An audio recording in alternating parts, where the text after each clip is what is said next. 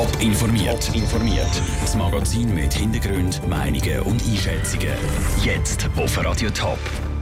Warum die Stadt Zürich die Kosten für die Integration von Asylbewerbern, die vorläufig aufgenommen sind, kurzerhand selber übernimmt und wie die Zeitzeugen auf, auf die außergewöhnliche Meisterfeier der ZSC Lions vor 17 Jahren zu Lugano zurückschauen. Das sind zwei von den Themen im Top informiert. Im Studio ist Manuela Bürgermeister. Es ist ein harter Abstimmungskampf und das Thema hat für heftige Diskussionen gesorgt. Schlussendlich ist es dann aber eine klare Sache Das Stimmvolk vom Kanton Zürich hat sich letztes Jahr dafür ausgesprochen, dass vorläufig aufgenommene Asylbewerber nur noch eine sogenannte Asylvorsorge statt Sozialhilfe bekommen. Jemand, der sich immer gegen die neue Regelung gewehrt hat, ist der Zürcher Stadtrat Raphael Golda. Und auch bei der Umsetzung des Gesetzes wehrt sich der Sozialvorsteher weiter. Raphael Wallimann. 36 Franken pro Tag. So viel Geld bekommen die Zürcher Gemeinden pro vorläufig aufgenommenen Asylbewerber vom Kanton nach der Gesetzesänderung noch über. Mit dem Geld sollen alle Ausgaben gedeckt werden, sprich Essen, Freizeit, aber auch Wohnen. Aber genau der letzte Punkt, also das Wohnen, ist vor allem in der Stadt Zürich ein Problem. Mit diesen 36 Franken pro Tag können sich die Betroffenen keine Wohnung leisten, sagt der Sozialvorsteher Raphael Golta. Es ist ein wichtiger Teil von der Integration, dass man eben in eine normale Nachbarschaft kommt, zwischen Herr und Frau Schweizer zu wohnen kommt, irgendwie auch eine Waschküche teilen muss, dass man da im Austausch ist mit der Bevölkerung, weil ein großer Teil von der Integration findet im Alltag statt und Alltag, Schweizer Alltag, findet eher auf dem normalen Wohnungsmarkt als in Baracken statt. Darum lenkt die Stadt jetzt tief in Geldtopf und unterstützt die vorläufig Aufgenommenen mit eigenen Mitteln.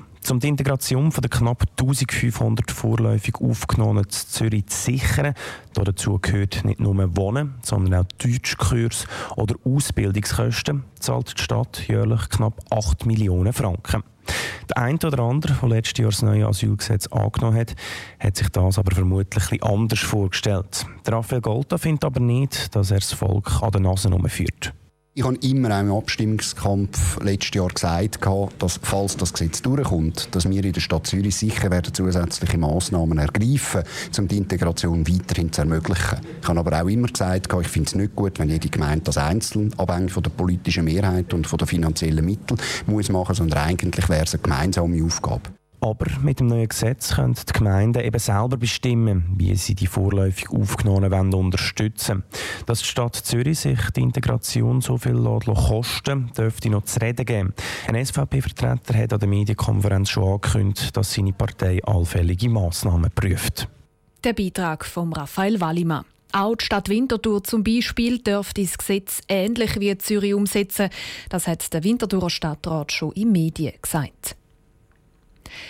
ZSC Lions könnten morgen Abend zu Lugano Schweizer Eishockey-Meister werden. So, wie sie das schon vor 17 Jahren am genau gleichen Ort gemacht haben. In Erinnerung bleibt der 7. April 2001 aber nicht nur wegen dem Meistertitel vom ZSC, sondern vor allem auch wegen der schweren Krawall und Ausschreitungen, die es darauf im Stadion gegeben hat. Daniel Schmucki schaut mit Zeitzeugen zurück. Es sind schockierende Szenen wo sich im siebten und alles entscheidenden Spiel vom Playoff-Final zwischen dem HC Lugano und der ZSC 1 abgespielt haben. Nachdem der Morgan Samuelson der Z in der Verlängerung zum Titel geschossen hat, sind ein paar Lugano-Fans komplett durchgedrillt. Der damalige Sportchef vom ZSC, Simon Schenk, hat das auf der Pressetribüne hautnah miterlebt. Nach dem Torschuss von Samuelson bin ich dort attackiert worden. Und ich habe hier bereits fluchtartig die Tribüne müssen verlassen und gegangen zu der Mannschaft und das, was er auf dem Eis abgegangen ist, mit den Raketen, mit den Bänken, mit den Eisenstangen und mit den Handgreiflichkeiten. Es hat nur noch eins gegeben, Fliehen in Garderobe. Von Feuerzeugen über Petarden bis hin zu Stühlen und Holzbänken ist alles umeinander geflogen, wo nicht niet und nagelfest war. An eine normale Meisterfeier in der Rissega zu Lugano war unter diesen Umständen nicht mehr zu denken. Gewesen. Darum haben die ZSC-Spieler die meisten Medaillen und der schärfsten Sicherheitsvorkehrungen Vorkehrungen im kleinen Rahmen in den Kabinen bekommen. Für den damaligen Meisterschütze und heutigen Hockey-Expert bei Teleclub, Morgan Samuelson, bleiben die Momente. Alles, was negativ ist, verdrängt man ja natürlich und da will man nicht da reden darüber. Natürlich ist das eine Eindruck, wo geblieben ist. Aber äh, ich will nicht über dem reden. Man redet über das Positive mit äh, mehreren tausend Zuschauern im Hallenstadion, wenn wir zurückgekommen sind nach dem Spiel und dass wir kein Bier im Bus gehabt haben. Speziell an der damaligen Finalissima sind aber nicht nur die Krawall nach dem Spiel gewesen, sondern auch schon das Ganze drumherum vorher. Aus Sicherheitsgründen sind nämlich keine ZSC-Fans ins Stadion gelassen worden. Die Dessiner Polizei hat sie sogar schon nach dem Gotthardtunnel gestoppt und zurück auf Zürich geschickt. Das ist ein Beitrag von Daniel Schmucki. Ob es am ZSC gelingt, 17 Jahre nach der sogenannten Schande von Lugano wieder im Tessin den Meistertitel zu holen, zeigt sich morgen Abend ab dem Viertel ab 8 im fünften Spiel vom Playoff-Final. Dschihadistisch motivierter Terrorismus oder Wirtschaftskriminalität.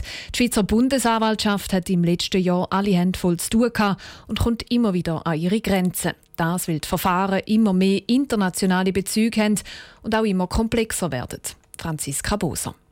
Die Bundesanwaltschaft hat sich selber zum Ziel gesetzt, alle Personen zu verfolgen, die sich am islamistisch motivierten Terrorismus beteiligen oder Propaganda betreiben. Terrorismus habe viele Gesichter und wandle sich sehr schnell, sagt der Bundesanwalt Michael Lauber. Und es wird sehr viel gemacht in der Prävention vom Nachrichtendienst und von der Polizei. Das bedeutet, es gibt sehr viele Informationen, die zu uns kommen, wo wir müssen reagieren müssen. Und erkennen eigentlich die Haltung von der BA. Im Zweifel tun wir im Moment eröffnen, weil nur wir sind die, die äh, Festnahmen machen und Telefonkontrollen schalten etc. Im letzten Jahr hat die Bundesanwaltschaft allein in diesem Bereich 17 Verfahren eröffnet und der Berg an hängigen Verfahren wächst. Ende letztes Jahr waren rund 480 Strafuntersuchungen offen. Das ist eine Zunahme von 8 Prozent.